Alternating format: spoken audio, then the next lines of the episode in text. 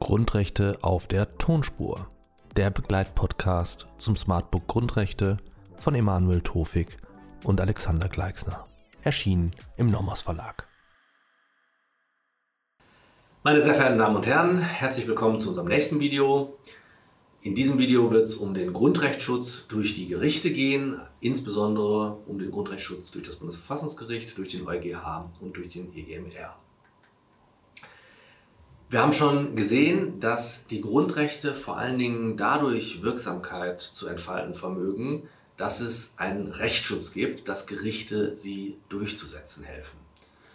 Wer sind also die wichtigsten Akteure im Grundrechtsschutz? Auf welche Gerichte müssen wir besonders schauen?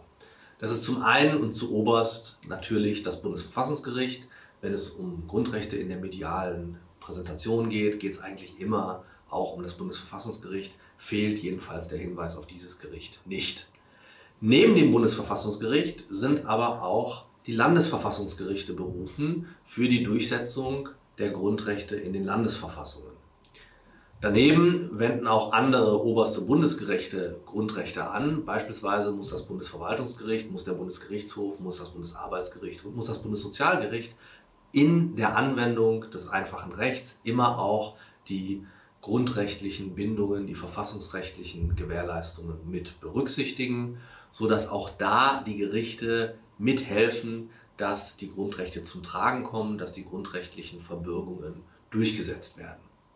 Auf europäischer Ebene gibt es zwei wichtige Akteure, die vor allen Dingen den europäischen Grundrechtsschutz sichern, gewährleisten. Das ist zum einen der EuGH und zum anderen der EGMR, also EuGH, Europäischer Gerichtshof, der Gerichtshof der Europäischen Union, EGMR, der Europäische Gerichtshof für Menschenrechte. Das schauen wir uns gleich in Ruhe an. Wie ist das Bundesverfassungsgericht aufgebaut? Zunächst einmal hat das Bundesverfassungsgericht seinen Sitz in Karlsruhe und es besteht aus zwei Senaten mit je acht Richtern. Der eine Senat stellt den Präsidenten, der andere Senat den Vizepräsidenten des Bundesverfassungsgerichts. Das Bundesverfassungsgericht entscheidet über Verfahren im Sinne des Artikel 93 Grundgesetz, insbesondere über Verfassungsbeschwerden, über Normenkontrollverfahren und über Organstreitverfahren. Wichtig ist, dass das Bundesverfassungsgericht keine Superrevisionsinstanz ist. Das heißt, das Urteil eines obersten Bundesgerichts, beispielsweise des Bundesgerichtshofs, kann zwar mit einer Urteilsverfassungsbeschwerde angegriffen werden, das Bundesverfassungsgericht entscheidet dann aber nur, ob die Entscheidung mit den Grundrechten des Klägers vereinbar ist. Nicht aber den konkreten Fall in Gänze. Ähm, es nimmt also, äh, wendet nicht einfaches Recht an. Wichtig, keine Superrevisionsinstanz, lediglich Anwendung des Verfassungsrechts, Grundrechtskontrolle, keine Anwendung einfachen Rechts. Wie sind nun Urteile oder Entscheidungen des Bundesverfassungsgerichts aufgebaut? Die Einleitungsformel einer jeden Entscheidung ist, dass diese Entscheidung im Namen des Volkes ergeht. Damit wird die demokratische Legitimation des Richterspruchs gemäß 25 Absatz 4 Bundesverfassungsgerichtsgesetz besonders herausgestrichen.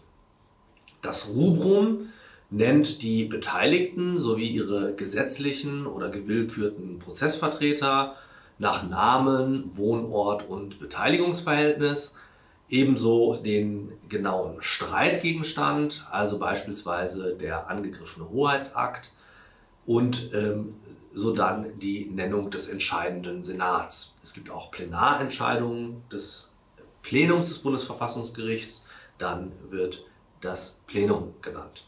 Ferner wird, sofern mündlich verhandelt wird, das Datum des, der mündlichen Verhandlung in das Rubrum aufgenommen. Es folgt dann der Tenor der Entscheidung und ähm, damit sozusagen der Kern der Entscheidung und dann im nächsten Schritt die Begründung der Entscheidung, die Begründung des Tenors. Und diese Begründung ist dann nochmal gegliedert in drei Abschnitte A, B und C. Abschnitt A schildert den Sachverhalt und den Gang des Verfahrens bis zur Entscheidung des Bundesverfassungsgerichts. Abschnitt B ist die klassische Zulässigkeitsprüfung des Rechtsbehelfs. Da stellt sich also die Frage, muss das Bundesverfassungsgericht, darf das Bundesverfassungsgericht diesen Fall annehmen, entscheiden, sich damit befassen. Und Abschnitt C ähm, ist dann die Begründetheitsprüfung und damit die eigentliche Begründung des Urteils oder der Entscheidung.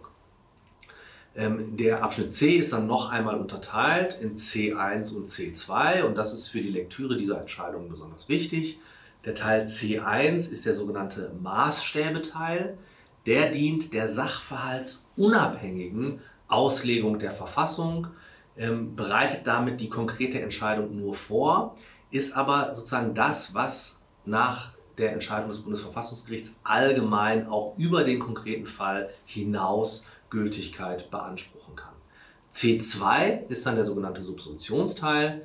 Äh, hier finden sich dann ähm, findet sich die Anwendung, wenn Sie so wollen, der allgemeinen Aussagen äh, zur Verfassung auf den konkreten Fall. Also es wird ähm, äh, subsumiert, die allgemeinen Aussagen werden bezogen auf den zu entscheidenden konkreten Fall und damit wird dann die letztliche Rechtsfolge äh, begründet, die nach der Entscheidung des Bundesverfassungsgerichts die Verfassung für den zu entscheidenden Sachverhalt vorsieht. Dieser Aufbau ist nicht in irgendeiner Form gesetzlich normiert. Er hat sich im Laufe der Zeit äh, eingebürgert und wird vom Bundesverfassungsgericht auch überwiegend, aber nicht durchgehend eingehalten. Wo finden sich jetzt solche Entscheidungen des Bundesverfassungsgerichts?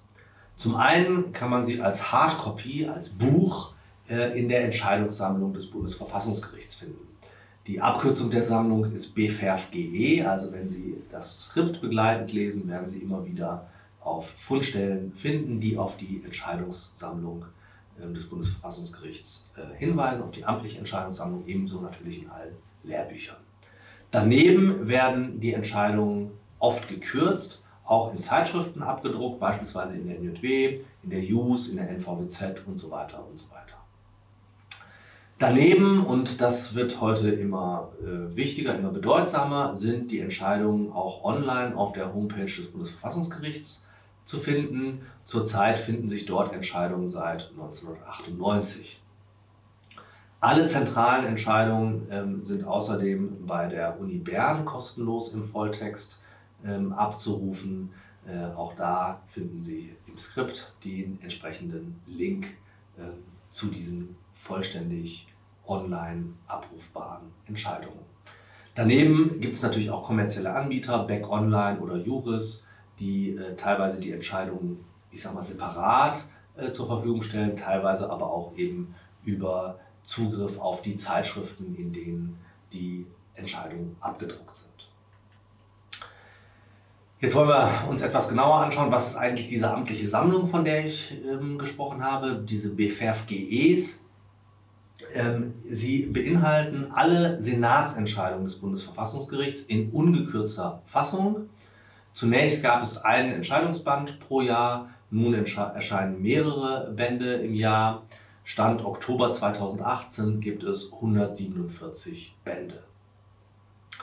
Die Bedeutung dieser Entscheidungssammlung kann eigentlich ähm, nicht äh, überschätzt werden. Sie wurde 1952 gegründet und gehört heute zu den einflussreichsten und meistzitiertesten äh, juristischen Veröffentlichungen im deutschsprachigen Raum. Also ein ganz zentrales Werk, auf das die unterschiedlichen Gerichte, Bundesgerichte, aber auch Instanzgerichte, ähm, und natürlich die rechtswissenschaftlichere Literatur in besonderem Maße zurückgreifen. Wie wird die Entscheidungssammlung des Bundesverfassungsgerichts zitiert? Ich habe Ihnen bereits erläutert, dass die Abkürzung der Entscheidungssammlung BFERF-GE ist. Also wir beginnen mit dem Hinweis auf den Namen der Entscheidungssammlung BFERF-GE, dann folgt die Bandnummer, dann die Anfangsseite der Entscheidung und dann die Seite, auf der das Zitat zu finden ist, also die genaue Fundstelle. Wenn wir als Beispiel die berühmte Lüth-Entscheidung nehmen wollen, dann sähe ein Zitat folgendermaßen aus: BFRFGE 7 198 und dann die Seite, auf der das Zitat steht, beispielsweise 199. Äh, in jüngerer Zeit ist ein Trend zu beobachten, den ich Ihnen auch sehr ans Herz legen möchte, dass ähm, in Klammern einerseits der Name der Entscheidung äh, genannt wird, Beispielsweise die Lütentscheidung ist so bekannt, dass sie als Lütentscheidung firmiert und das äh, äh, hilft, die Wiedererkennbarkeit der Entscheidung ähm, im Text zu unterstützen. Äh, und zum Zweiten, dass äh, in eckigen Klammern das Ja der Entscheidung mit angegeben wird. Wir haben äh, nun weit über 140 Bände in der Entscheidungssammlung und da ist es dann nicht mehr genau absehbar, wann ist eigentlich eine bestimmte Entscheidung ergangen. Und da die Entscheidung des Bundesverfassungsgerichts, da verfassungsgerichtliche Entscheidungen im Allgemeinen sehr, sehr kontextabhängig sind, ist es wichtig, ein bisschen historisch einordnen zu können, in welchem Zeitpunkt äh, eine Entscheidung ergangen ist. Und dafür ist diese zusätzliche Information, die sich eben aus der Bandnummer nicht ohne weiteres ergibt, ähm, sehr hilfreich. Daneben gibt es noch eine weitere Sammlung ähm, von Bundesverfassungsgerichtsentscheidungen. Das sind die sogenannten Kammerentscheidungen des Bundesverfassungsgerichts. Im Unterschied zum BFRFGE, zu der Entscheidungssammlung, heißen die BFRFGK. Sie enthält nur ausgewählte Entscheidungen und dann nicht der Senate, sondern der Kammern des Bundesverfassungsgerichts und ergänzt damit die Bundesverfassungsgerichtsentscheidungssammlung. Die äh, Entscheidungssammlung wurde 2014 eingestellt. Es gab sie zwischen 2004 und 2014. Sie umfasst 20 Bände mit etwa 1200 Entscheidungen. Und was das Zitieren angeht, so gelten hier dieselben Regeln wie bei den BFFGE-Zitaten. Wie sehen die Aktenzeichen des Bundesverfassungsgerichts aus? Ähm, auch hier beginnt man mit dem Spruchkörper, also das Bundesverfassungsgericht hat entschieden, deswegen Bundesverfassungsgericht. Dann folgt die Angabe äh, des Entscheidungstyps, also entweder Urteil oder Beschluss. Beschluss ist eine Entscheidung ohne mündliche Verhandlung. Ähm, dann folgt äh, wer genau, welcher Spruchkörper innerhalb des Gerichts genau die Entscheidung gefällt hat, also beispielsweise Urteil des ersten Senats. So dann folgt das Datum vom 15. Januar 1958. Dann kommt das Aktenzeichen, AZ ist die Abkürzung. Ähm, der, die erste Ziffer, die folgt, ist die Ziffer des entscheidenden Senats, also 1 für den ersten Senat, 2 für den zweiten Senat. Ähm, das Registerzeichen, das darauf folgt, beispielsweise BVR, gibt Auskunft über die konkrete Verfahrensart und dann folgt die laufende Nummer. Also hier würde man sagen, das 400. Verfahren aus dem Jahr 1951 oder, wenn man es spricht, 400 aus 51. Soweit also erst einmal zum Bundesverfassungsgericht. Jetzt die Frage, wie ist der Gerichtshof der Europäischen Union aufgebaut? Der Gerichtshof der Europäischen Union wurde 1952 gegründet. Er ist mittlerweile ein einheitlicher Gerichtshof mit mehreren Spruchkörpern. Die Spruchkörper sind der Gerichtshof der Europäischen Union, der EuGH, das Gericht der Europäischen Union, das EuG und dann eine Reihe von Fachgerichten. Bisher ist das einzige eingerichtete Fachgericht das Gericht für den öffentlichen Dienst der Europäischen Union, GÖD. Ähm, die, äh, der EuGH hat zu gewährleisten, dass das EU-Recht in allen EU-Mitgliedstaaten auf die gleiche Art und Weise angewendet wird. Es trägt dafür Sorge, dass Länder und EU-Institutionen das EU-Recht und damit in, für uns besonders bedeutsam auch die Europäische Grundrechtecharta einhalten. Wie ist der EuGH ähm, und wie ist der EuG, wie ist der GÖD besetzt. Wo kommen die Richter her?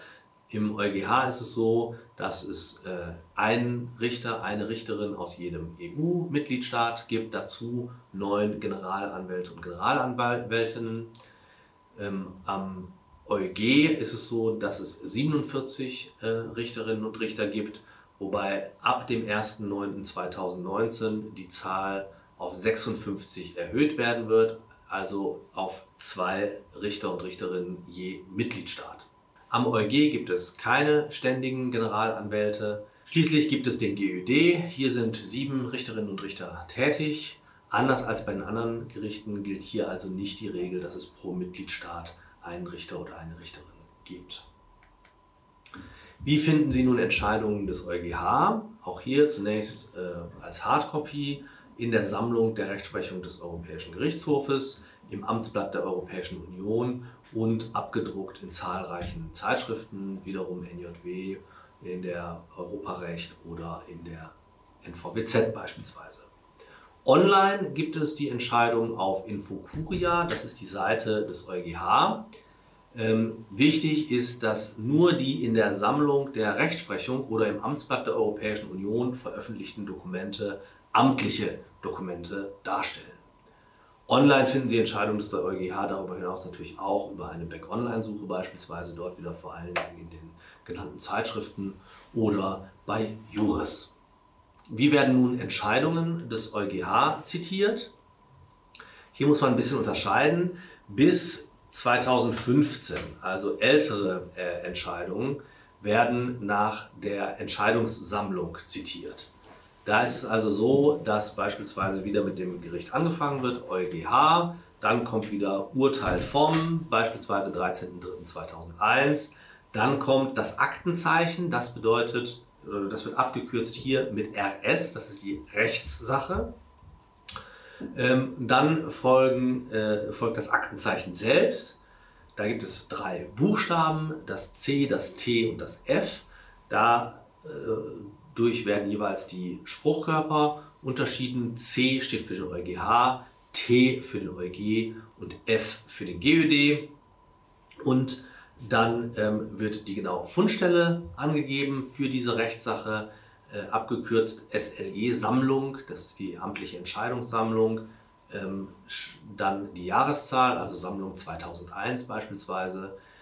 Die Sammlung hat seit 1990 äh, Bandnummern hier, beispielsweise Band 1 und die Anfangsseitenzahl, Seite 2159 und so dann die genaue Fundstelle innerhalb des Urteils über die Randnummer. Das war jetzt das Beispiel für Preußen Elektra, die Preußen Elektra-Entscheidung.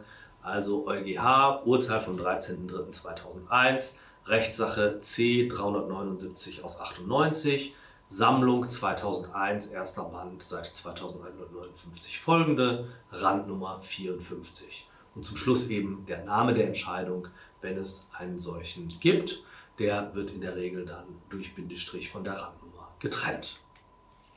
Ich habe gesagt, bis 2015 war das die gängige, die übliche Art, Entscheidungen des EuGH zu zitieren. Der EuGH hat 2015 die Zitierweise geändert. Also äh, wir beginnen mit dem EuGH als dem entscheidenden Gericht, dann folgt ECLI als Marker, als Anzeige, dass hier im Folgenden ein, äh, eine Angabe im ECLI-Format erfolgt. Doppelpunkt, dann folgt der Ländercode. Für den EuGH ist das der Ländercode der EU, also EU. Beim Bundesverfassungsgericht wäre der Ländercode DE für Deutschland. Das, was danach kommt, kennen wir im Prinzip. Doppelpunkt, dann kommt äh, der Gerichtscode für äh, der, der Buchstabe, der das entsprechende entscheidende Gericht oder den Spruchkörper bezeichnet. Also hier das C für den EuGH. Doppelpunkt 2015 für die Jahreszahl der Entscheidung. Doppelpunkt beispielsweise 650. Das ist dann die Ordinalzahl, also eine ständig äh, oder jährlich neu startende laufende Nummer der Entscheidung.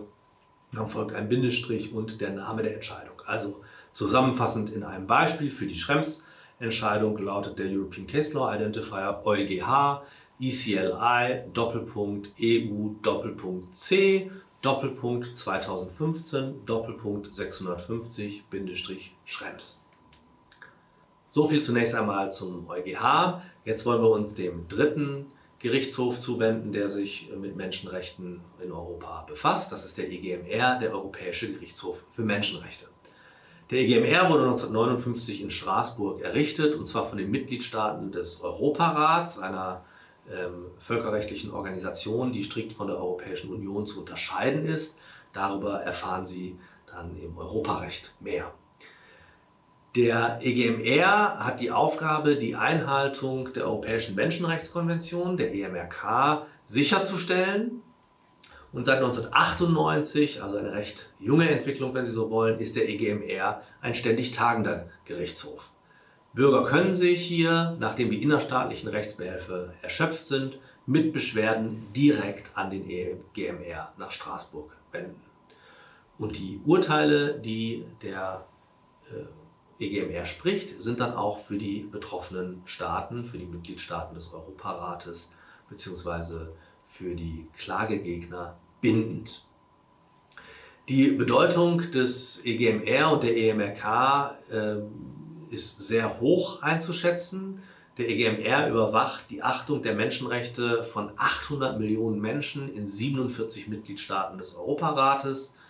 Ähm, Ende 2015 gab es fast 65.000 anhängige Rechtssachen. Das ist ein Gericht mit einem riesen Backlog, aber eben auch mit einem sehr großen Gewicht, mit einer großen Bedeutung dass insbesondere, wo die EMRK auch im nationalen Grundrechtsschutz, im internationalen allzumal, aber auch im nationalen Grundrechtsschutz an Bedeutung gewinnt. Wie finden wir jetzt nun Entscheidungen des EGMR? Als Hardcopy gibt es wieder die offizielle Entscheidungssammlung, die heißt beim EGMR Reports of Judgments and Decisions ähm, und danach daneben die äh, wohl ähm, häufigere Abrufstelle sind wieder die Zeitschriften ähm, wie erwähnt. Der EGMR hat mittlerweile aber auch eine eigene Datenbank, die sogenannte HUDOC Database, ähm, wo äh, seine Entscheidungen aufgerufen und durchsucht werden können. Natürlich können Sie wie bei den anderen äh, Gerichten, Spruchkörpern auch über eine Back-Online-Suche, dort vor allen Dingen wieder in den Zeitschriften oder beispielsweise über eine Jurissuche fündig werden. Wie werden nun Entscheidungen des EGMR zitiert? ähm, abschließend. Hier ist das Format etwas einfacher. Ähm, es beginnt üblicherweise mit der Abkürzung des Gerichts, also EGMR, vom, dann kommt das Datum, beispielsweise 17.12.1996. So dann folgt der Name der Entscheidung, das sind äh, in der Regel die Parteien, also beispielsweise in diesem konkreten Fall Ahmed versus Österreich. Und in Klammern folgt dann das Aktenzeichen, das ist die laufende Nummer mit Eingangsjahr. Also ein Beispiel hier, EGMR vom 17.12.1996, Ahmed versus Österreich, in Klammern Aktenzeichen 25.964 aus 94. Die Zitierweise, die ich an dieser Stelle empfehlen würde, wäre die Angabe mit Fundstelle in einer Zeitschrift, also beispielsweise EGMR NVWZ 97, Seite 1100, in Klammern Ahmed gegen Österreich, eckige Klammern 1996. Damit ähm, helfen sie, die Entscheidung schnell aufzufinden. So viel zu dem wichtigen Thema, wie die Grundrechte durch Gerichte geschützt werden, mit einem besonderen Fokus auf Bundesverfassungsgericht EuGH und EGMR. Vielen Dank.